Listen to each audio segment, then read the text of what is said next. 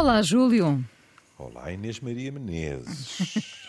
Até dá para dizer o nome Sim, mais então... comprido, não é? Olha, Júlio Guilherme. Hum, diga, diga. Será que vivemos e funcionamos como se fôssemos uma empresa? Uh, eu não sei se empresa é, é, a palavra certa, é a imagem certa, mas, mas é isto que temos em mãos uh, neste hum. artigo que, que, aqui trazemos. É verdade. Um, Bom, e se funcionamos e, e, vivemos e funcionamos como, como se fôssemos uma empresa, isto pode ter como consequência a depressão? Eh, na análise do psicanalista e professor da Universidade de São Paulo, Christian Dunker, sim. Um, segundo Dunker, o atual sistema socioeconómico põe o próprio indivíduo a ver-se como uma empresa e a sofrer por não conseguir cumprir tudo o que lhe é exigido. Hum. Ou seja, Júlio, vivemos uh, em permanente expectativa, isto também não é novidade, não é? Uh, e porque não somos máquinas, muito menos empresas, vamos falhando, não é? É. Uh, mas, se é que eu interpreto bem o que está na mente de, do professor, não somos máquinas, mas a uns mais e a outros menos, conseguem pôr-nos a, a, funcionar como se fôssemos e até. E a exigir-nos exigir como se fôssemos, não é? É, e entre aspas, a pensar como máquinas. Porque há algo que é dito que é quando nós ficamos uh, sistematicamente aquém do que nos é exigido e do que é exigido por uh, a pessoa a si mesma, isto, para a nossa autoimagem, é agressivo. Isto faz com que nos sintamos, não digo impotentes, mas insuficientes. Como é que se diz no futebol? A correr atrás do prejuízo, não é? A equipa que está a perder, não é? Depois a tentar empatar. E aqui somos nós a tentar empatar com as nossas expectativas. O problema é que, com a sociedade neoliberal em que nós vivemos, muitas das expectativas que nos foram inculcadas por esta cultura são expectativas que eh, são deletérias para a nossa saúde física e mental. E a questão da empresa, eu estou de acordo consigo, não é? Eu também não, não, não seria a palavra que eu escolheria, porque no fundo eh, aquilo que nos fazem é eh, sentirmos como funcionários de uma empresa que não cumprem aquilo que. Ou, ou como robôs mesmo. Ou como robôs mesmo. Eu, eu estava-me a lembrar que esse sentimento de ficar sempre aquém foi algo que me marcou muito, porque há que há 40 e tal anos, eu, eu via uh, muitos funcionários de uma das maiores empresas portuguesas. E ficava impressionadíssimo porque uh, eles tinham um trabalho muito pesado de produção de peças. E tinham uma queixa sistemática que me uh, punha os cabelos em pé em termos psicológicos e que fez, aliás, com que assim que. E, e repare, isto não tinha nada de pessoal. Algumas das pessoas que estavam nessa empresa eram e são minhas amigas pessoais, mas que assim que eu pude ter um rendimento equilibrado, eu uh, deixei de, de trabalhar uh, com essa empresa e nunca trabalhei com, com outra que tivesse organização semelhante. Porquê? Porque as pessoas que estavam em linha de produção, digamos assim, o que me diziam era: nós temos um determinado objetivo que é alto e que nós temos muita dificuldade em atingir. E melhor ou pior vamos atingindo. E depois acaba o ano e em janeiro mudam o objetivo para um objetivo um bocadinho superior. E assim se vai esticando a corda, e, não é? Exato. Sim.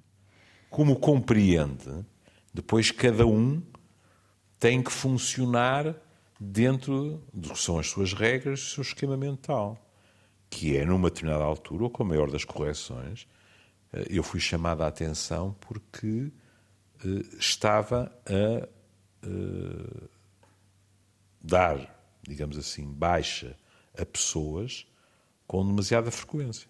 Pessoas essas que eu achava que estavam perfeitamente esgotadas. Hum? Por outro lado, eu não me sentia bem a, por exemplo, tentar que essas pessoas se aguentassem à base de medicação. E por isso, o único caminho que havia a seguir era eu vir-me embora. Bom, a uma escala global, isto acontece por todos os lados. E não tem que ser apenas na fábrica, na linha de produção. Eh, a Inês pode ser arquiteta ou isto ou aquilo e serem-lhe pedidos ritmos de trabalho que são verdadeiramente diabólicos e em que tudo é posto em segundo plano perante a questão da produtividade. E muitas vezes nem sequer levando em conta que pessoas que estão exaustas, que pessoas que aos poucos, não estou a dizer que todas elas deprimem, mas olha, outras ficam extremamente ansiosas, outras ficam fisicamente exaustas, é o que quiser, mas começam a rebentar pelas costuras, é o caminho mais curto para, bem, também haver baixa de produtividade. Claro, as, as, é?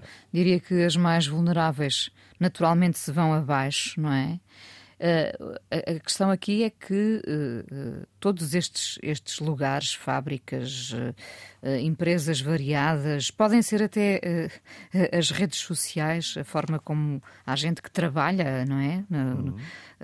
a partir das redes sociais, para atingir determinados patamares, determinadas metas, às vezes podemos, podemos revelar determinado caráter ou até sentir que temos de mudar para atingir esses patamares, esse patamar. Um, e não estou aqui a fazer a divisão entre o bem e o mal e, hum, e a dizer, eh, bom, esta sociedade capitalista condena-nos. Mas a verdade é que as pessoas um, às vezes não têm saída, não é? E, não. e portanto, uh, terão que estar dispostas a muito para atingir determinada meta. Sim, uh, uh, nós temos que, com tristeza, admitir que nesta sociedade há muita gente que se assemelha perigosamente àqueles hamsters da nossa infância. Permanentemente naquela rodinha. Sim. Hum? Pronto. Depois, há coisas que, que o professor diz que penso que são inquestionáveis. Ele diz: o paciente depressivo olha para si e julga que é insuficiente, que não está à altura. Isto é uma coisa que ouvimos com muita frequência dos deprimidos, que é uh, eu não valho nada, aquilo que eu faço não é bem feito, eu desiludo os outros, eu desiludo-me a mim mesmo. Portanto, é, uh, digamos assim, o, o estar sempre com a sensação que se está abaixo da linha d'água mínima para nos considerarmos, olha, ao nível dos outros. Até porque normalmente uh, não se recebem elogios, não há motivação. E portanto nunca se ouve, não há nenhum eco vindo lá de cima, não é? É, é mais fácil, é mais fácil puxarem-nos as orelhas do que nos darem uma, uma palmada nas costas. Lembrarem-nos que, que, não é. conseguimos, é, que não conseguimos. Com honrosíssimas exceções. Depois, ele vai falar de várias questões, diz assim: se a gente quer melhorar alguma coisa nos índices de saúde mental, quais são os procedimentos? Racismo? Zero. Bullying? Zero. Assédio sexual e moral? Zero cuidado com a condição de desemprego, com a violência doméstica. Bom. Alguma destas coisas suscita discussão? Algum de nós, é, não é? O problema é depois a realidade. E o que é que une todas estas alíneas? O rebaixar do outro, da sua autoestima, o aumento da insegurança. Em muitas destas pessoas, tudo ou quase tudo é sentido como precário. Nós estamos muito habituados a, a falar da precariedade, eh, sobretudo na área do emprego, e não por acaso. Hum?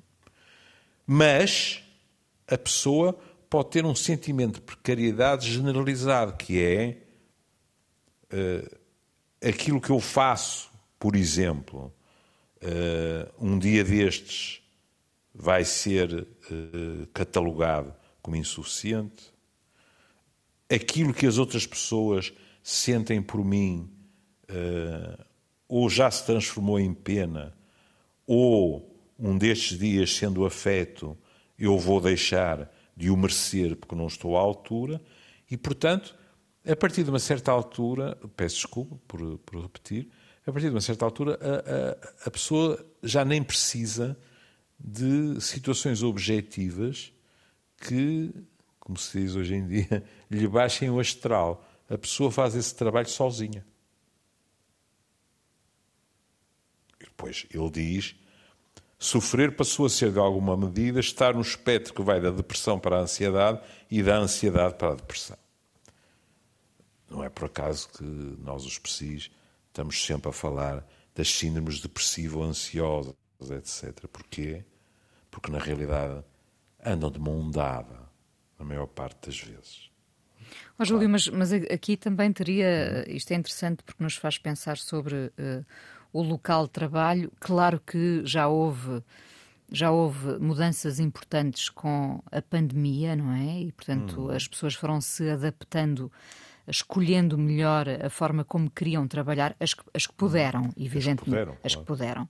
Mas temos que pensar em quantos locais de trabalho eh, não são encarados com, com, com sacrifício, quantas pessoas vão trabalhar com alegria pensando que fazem parte de um projeto uhum. e que vão ajudar a edificar esse projeto e que a produtividade delas vai resultar no crescimento desse projeto. Eh, as pessoas contam os dias para perceber eh, quando é que vai ser fim de semana outra vez. E, portanto, eh, também teria que haver aqui uma mudança de paradigma na forma como encaramos o local de trabalho, não é? Retirar-lhe a parte do, do, do, sacrifício e da penitência. Claro que para uhum. isso teria que haver melhores condições uh, de uma claro. forma geral, não é? Claro.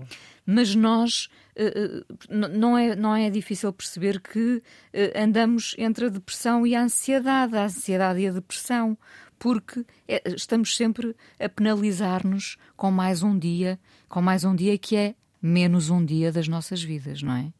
No ouça, trabalho ouça alguns dos argumentos uh, utilizados na discussão sobre a semana de quatro dias. Por exemplo, daqueles que a defendem.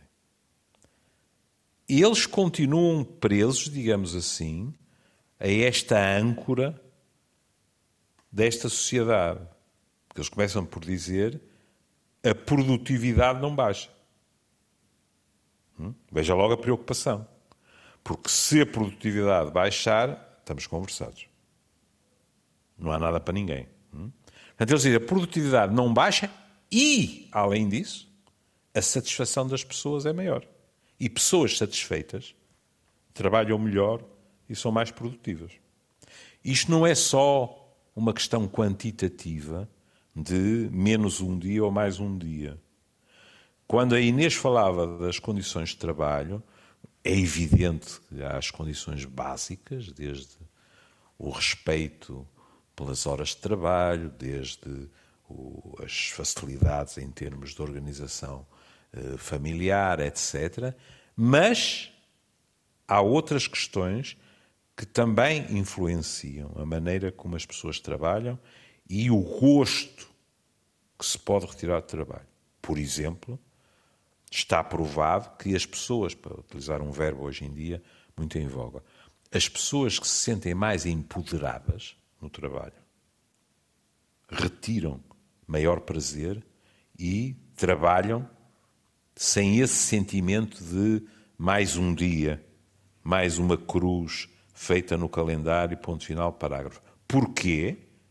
Porque não se sentem as tais peças da engrenagem, sentem-se parte integrante do projeto laboral, sentem que a sua opinião é ouvida, sentem que têm algum grau de autonomia no desempenho das suas funções. De certa forma, sentem que a empresa não pode passar sem elas. Sentem-se importantes. Que confia nelas. Sim, sim. Que confia nelas. Porque vale a pena pensar o que é que nos empodera, como é que nós nos é. sentimos é. empoderados. Sentimos-nos empoderados quando os outros nos dão importância, não é? É verdade. Veja, eh, eu hoje em dia ouço entre os mais jovens cada vez mais o discurso de gente que pode funcionar em teletrabalho e que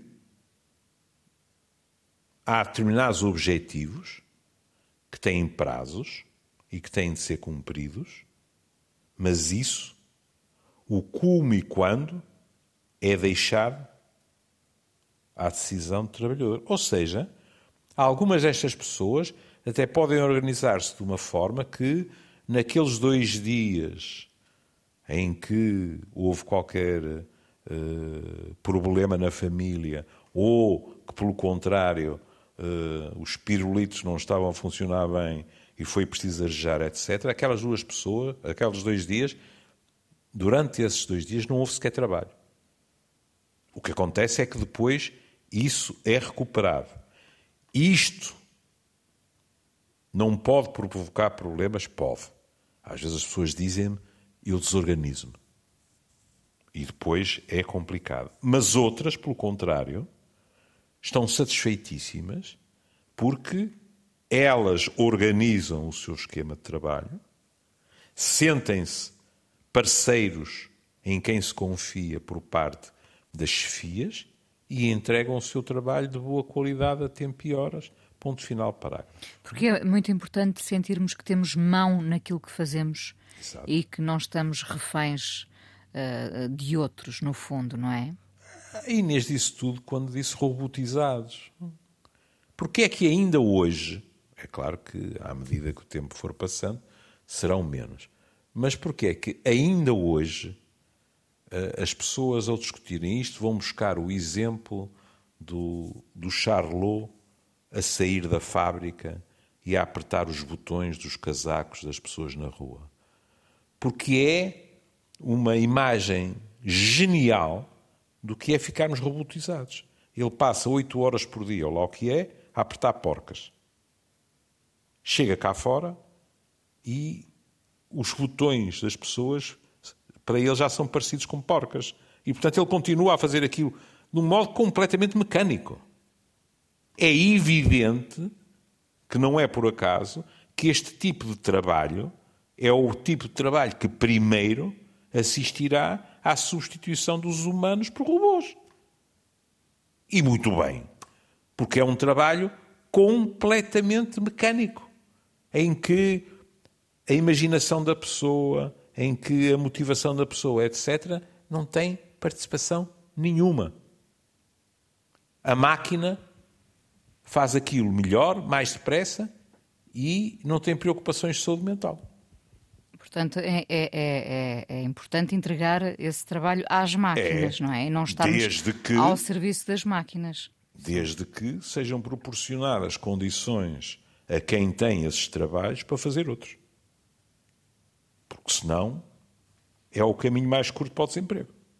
Ou seja, nós iremos tendo cada vez mais necessidade de formar pessoas de modo a que possam sair de profissões menos diferenciadas para posições mais diferenciadas.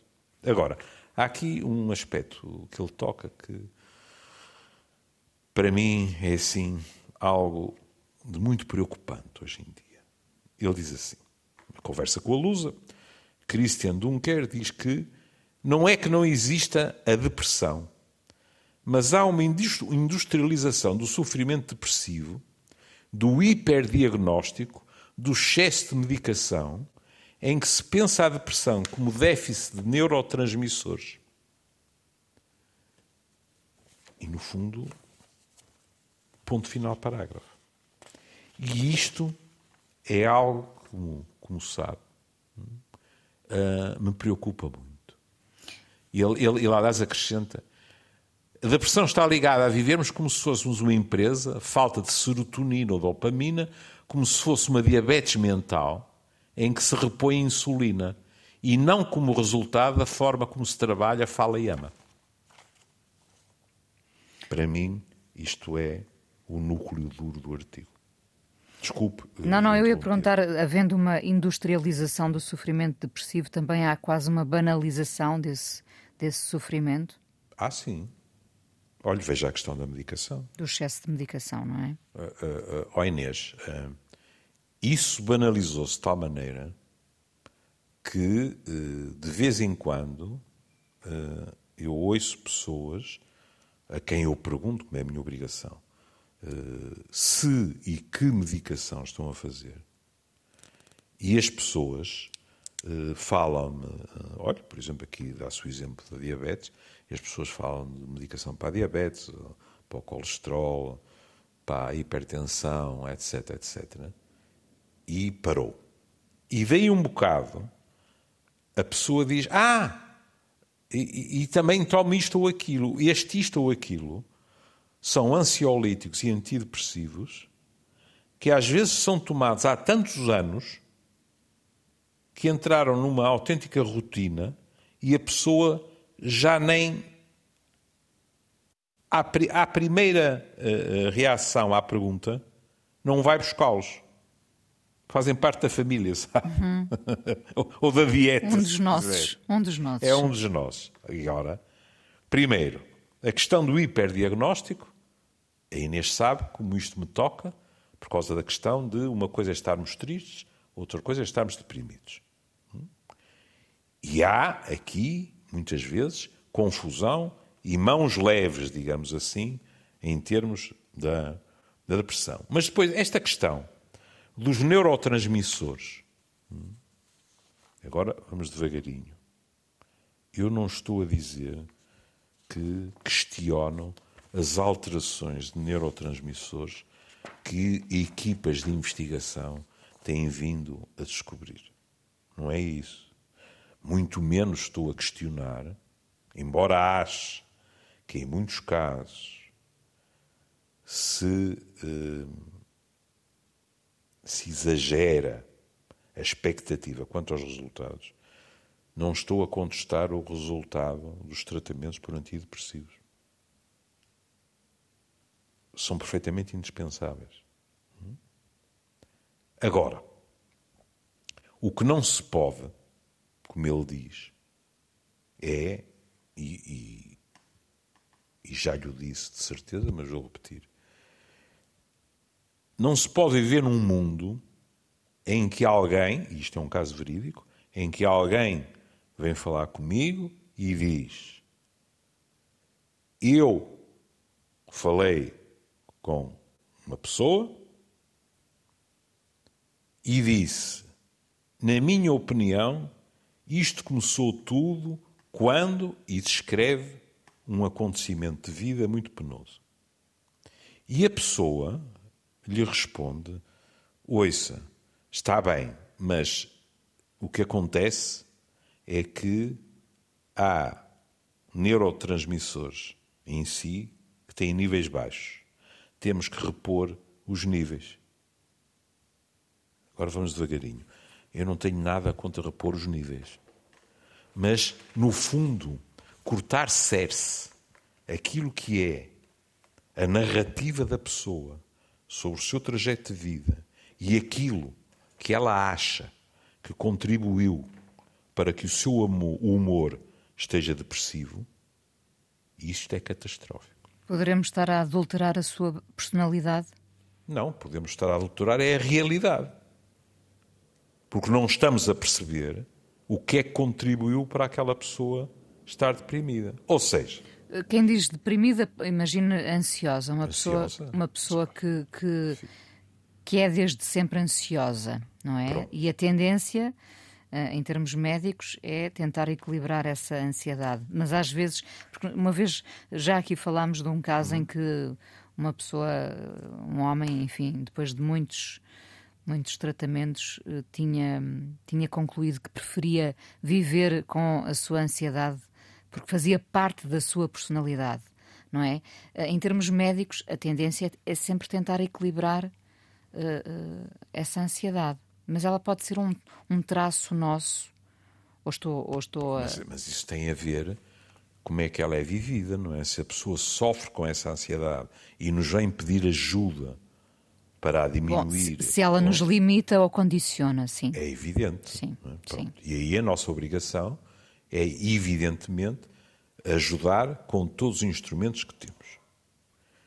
Agora, o que não podemos, que poder, podemos, mas eu, eu acho que, que, não temos o direito de o fazer. É, é, para mim é má prática médica, que é está ansioso, então pronto, toma ansiolítico. Ainda por cima, sabendo nós, não é por acaso, felizmente, que hoje em dia os, as pessoas chegam ao meu consultório e dizem o meu médico de família, porque nós não estamos a falar basicamente de psiquiatras. E aqui não digo psicólogos, estamos a falar de medicação, não é? Quem leva o primeiro embate são os meus colegas de medicina geral e familiar. E eu ouço as pessoas dizerem: Ah, o meu médico disse para.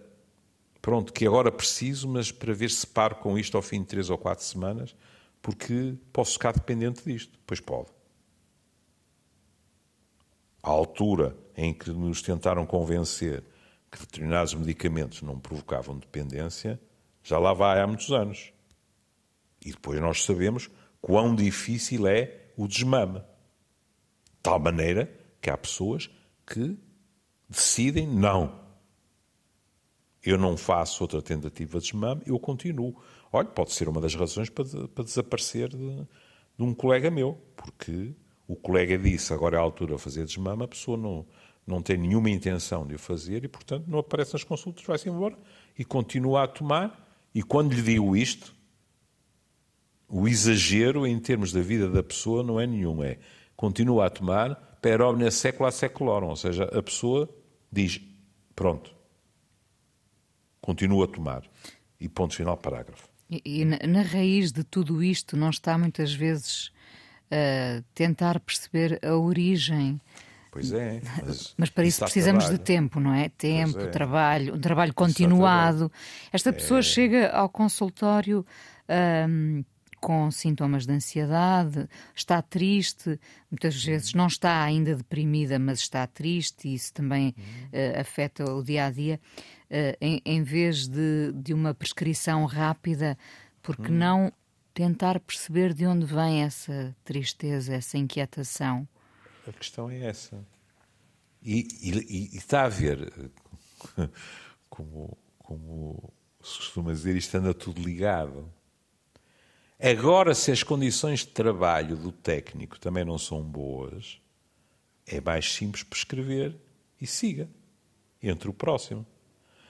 Porque tentar perceber, o que nem sequer é garantido que consigamos, leva tempo. Pode levar até muito tempo. E, portanto, eh, há riscos nesta deriva biológica. Eu também compreendo que estas descobertas a nível da, da fisiologia cerebral, os neurotransmissores, são descobertas fascinantes. E que, por exemplo, ajudam a desenvolver novos medicamentos. No entanto, eu lembro-lhe que fizemos aqui um programa há umas semanas atrás em que colegas meus da farmacologia se queixavam de que verdadeiramente não tinha havido um salto qualitativo na área dos antidepressivos nas últimas décadas. O que evidentemente é frustrante. Mas e por que será para... que não há essa evolução? Não sei. Não sei, porque repare, isto é muito complicado, porque depois uh, alguém diz-lhe assim: está bem, há determinados neurotransmissores que baixaram. Mas baixaram porquê? Quando nós dizemos assim, bem, esta pessoa tem níveis baixos disto e daquilo, vamos subi-los. Hum? E se tudo correr bem, a pessoa melhora, mas isso não nos faz compreender porque é que baixaram. Se calhar temos que misturar até planos completamente diversos. Quer dizer assim, se calhar um choque emocional, e até é, é curioso verificar que noutras áreas isto não faz impressão nenhuma às pessoas e aos profissionais. Sei lá, um choque emocional pode desencadear determinados problemas de saúde física até. Hum? Pronto. Para mostrar bem como isto não, não tem uma fronteira no pescoço. Nós podemos chegar à conclusão que determinadas situações vivenciais fazem baixar determinados neurotransmissores. E aí a compreensão será muito mais completa. Mas para ver que é, talvez seja também o facto de sermos as, as velhas raposas, digamos assim, da psiquiatria. Mas para, para ver que eu não estou sozinho nesta cautela, o, o Daniel, leia-se, o professor doutor Daniel Sampaio, pôs cá fora um, um novo livro que se chama Para tão curtos amores, tão longa vida, em que ele fala, no fundo, da dificuldade que é mantermos relações ao longo de décadas. E que são de todo o género. Desde logo, com o aumento de esperança de vida, é? as relações também têm uma possibilidade de serem muito mais longas. E o prazo somos... de validade é maior. É maior. É? E numa determinada altura, como seria evidente, o Daniel também se debruça sobre a questão de, dos neurotransmissores. Por exemplo, ele diz assim: a serotonina pode explicar o caráter obsessivo do apaixonado quando se sente rejeitado ou abandonado. E a noradrenalina está relacionada com a atenção e a vitalidade. A testosterona é responsável pelo desejo sexual. Mas depois, o que é que ele diz? A biologia garante a energia para nos dedicarmos à tarefa essencial para o nosso bem-estar, que consiste em nos relacionarmos com tudo o que é importante para nós, como o nosso par romântico, o nosso filho ou o nosso gato. Vírgula. Mas não nos dá a resposta sobre o que é o amor, que é diferente para cada um. A investigação sobre a neuroquímica do amor abre fascinantes perspectivas para o futuro, mas não é provável, está a ver a cautela das velhas raposas, mas não é provável que por si só explica a complexidade do sentimento amoroso. E agora alguém diz de lá, está tá bem, ó Machado Vaz, mas isso é o amor. E eu respondo, mas porquê? Acha que a depressão é assim tão mais simples? Não, não é. São realidades muito complexas e que, portanto, junto-me à frase do Daniel, não é provável consigamos explicar apenas através dos neurotransmissores. Úteis, sim. Uma área, não podia estar mais de acordo com o adjetivo fascinante de pesquisa, mas, minha querida, pensar que um dia é chegar à farmácia e em conversa com o farmacêutico ou farmacêutica que conhecemos há uma data de anos, um dia diremos, estou deprimidote, deixe-me cá ver umas ampolas de neurotransmissor, que é para eu tratar disto num mês e ponto final. Não. É mais complexo, filho. Acha que continuamos a subestimar a depressão porque ela não é eh, imediatamente física? Acho que a sociedade continua a discriminar a doença mental. Acho. A Inês faz bem em falar da depressão, porque a própria Organização Mundial de Saúde é, apontou a depressão como uma das epidemias do, do século XXI. E é verdade. Estamos em 2023, portanto, ainda temos muito século pela frente, mas todos os, todos os da minha máfia lhe dirão que os números sobem, o consumo de medicamentos sobe de uma forma assustadora e Portugal não está nada bem nesse retrato e, portanto, eh, as coisas vão ser muito complicadas. Mas também, voltando ao início, se calhar o tipo de vida que nós deixamos que se instalasse, inevitavelmente propicia um aumento desses problemas. Porque eh, eh, ele tem um, um discurso, digamos assim, uh, que, se quiser, implica uma análise política e económica. Que ele, no fundo, diz assim: Nós vivemos numa sociedade neoliberal e que é ferozmente competitiva. As pessoas, de uma forma mais ou menos escancarada, acabam por ser postas umas contra as outras, porque lutam por empregos, sabem que eh, se não produzirem há três que estão à espera, etc. Mas não é só isso. É que muitas vezes, e por amor de Deus, estou a citá-lo a ele, e para que fique tudo claro, eu estou de acordo. Respeito em absoluto as opiniões diversas.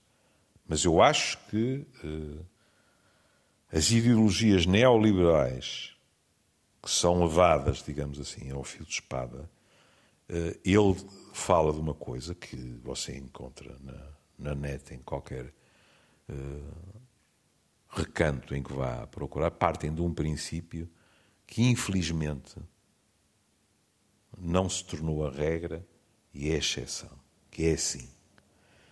Nós precisamos de manter uma minoria em termos de organização de trabalho, de empresas, de indivíduos, etc.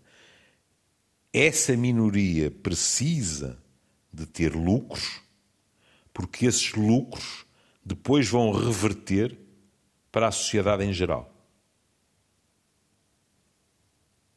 Para lhe falar com toda a franqueza, a maioria dos exemplos que temos tidos não são esses.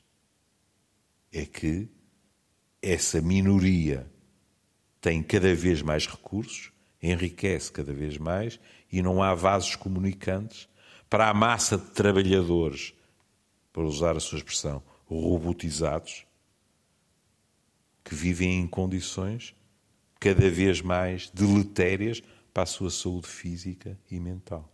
Com consequências à vista todos os dias. Sim, sim, sim. sim. E, e no fim, o que é que ele vai dizer? Há uma coisa curiosa. Eu nunca tinha pensado nisto.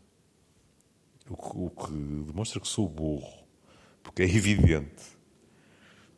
Ele diz uma coisa que é muito bonita. Nós, por exemplo, vivemos períodos de austeridade. E ele diz que a austeridade, ao passar da moral para a economia, se modificou isto é muito bonito. Estando ou não estando de acordo, eu por acaso estou, mas estando ou não estando, é muito bonito ver o raciocínio. A austeridade, num sentido moral, é vista maioritariamente como uma virtude. As pessoas às vezes dizem: meu pai é um homem austero, ou a minha mãe era uma mulher austera.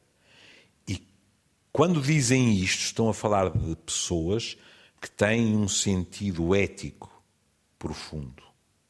Por exemplo, de pessoas, por exemplo, eu lembro-me, eh, minha mãe ficava muito assustada com uma coisa tão simples como estar-se a pedir empréstimos para, para comprar casas ou isto ou aquilo. Porque era, espera aí, mas nós não temos dinheiro para isso. Estamos a pedir. E se depois não se consegue pagar, mas isso cria uma situação em que nós não estamos a agir de boa fé, não cumprimos um compromisso que foi assumido, etc. Ou seja, em termos morais, a austeridade, veja, até em termos familiares, pressupunha o não se gastar mais do que se pode. Mas isto. O, o, dar o passo maior que a perna, não é? Exatamente. Isto visto como uma demonstração de bom senso e honestidade. Depois deslizamos para a austeridade económica que não navega nas mesmas águas. A austeridade económica é muito mais no sentido de, ora, vamos lá apertar o cinto, mas não é o cinto de todos da mesma maneira. Não, porque pode esmagar alguns. Pois é. É muito mais o cinto de uns do que outros. E com muita frequência, os que mais apertaram o cinto depois vêm nos dizer, e é muito difícil eh, contraditar, vêm nos dizer, mas eu não vi os resultados disso, desses sacrifícios. Ou seja, é dizer assim, este, e, e em Portugal isso tem-se discutido a torto e a direito, com pessoas a dizerem, mas houve um exagero da austeridade. E no outro dia eu lia uma, eu lia, eu lia uma expressão curiosa. As pessoas não comem o PIB. Hum? É evidente que eu compreendo que se Portugal melhora a sua imagem externa, e vemos isso até pelas agências de rating, etc., isso é vantajoso para o país. Hum? Mas a que Porque custo também, não é? A questão é essa, que é, e não haverá às vezes exagero, não ficaremos inebriados porque temos excedentes, etc., mas temos excedentes de várias coisas. Temos excedentes a nível financeiro e temos tristes excedentes a nível de condições de trabalho, a nível de situações familiares. E se fôssemos avaliar a saúde mental desde esse tempo? Pois é. Bom, não seria uma boa radiografia, certamente. Pois não. Pois Júlio, não. temos que ficar por aqui, o assunto Ficamos. é muito interessante, vamos voltar é, certamente. Eu gostei muito da reportagem. Ele. Sim, eu, eu penso que uh, lá está, mais do que vivermos ou funcionarmos como uma empresa, penso que é mais essa ideia automatizada de sermos robôs, não é? E disso hum. ter como consequência, em muitos casos, a depressão. Pode acontecer de facto. Vamos ouvir The Robots com os Kraftwerk e cá. é, fui para fazer justiça ao tema. E, e cá estaremos amanhã a trabalhar, Sim. como sempre. Cá estaremos. Um beijinho. Um beijinho, Júlio.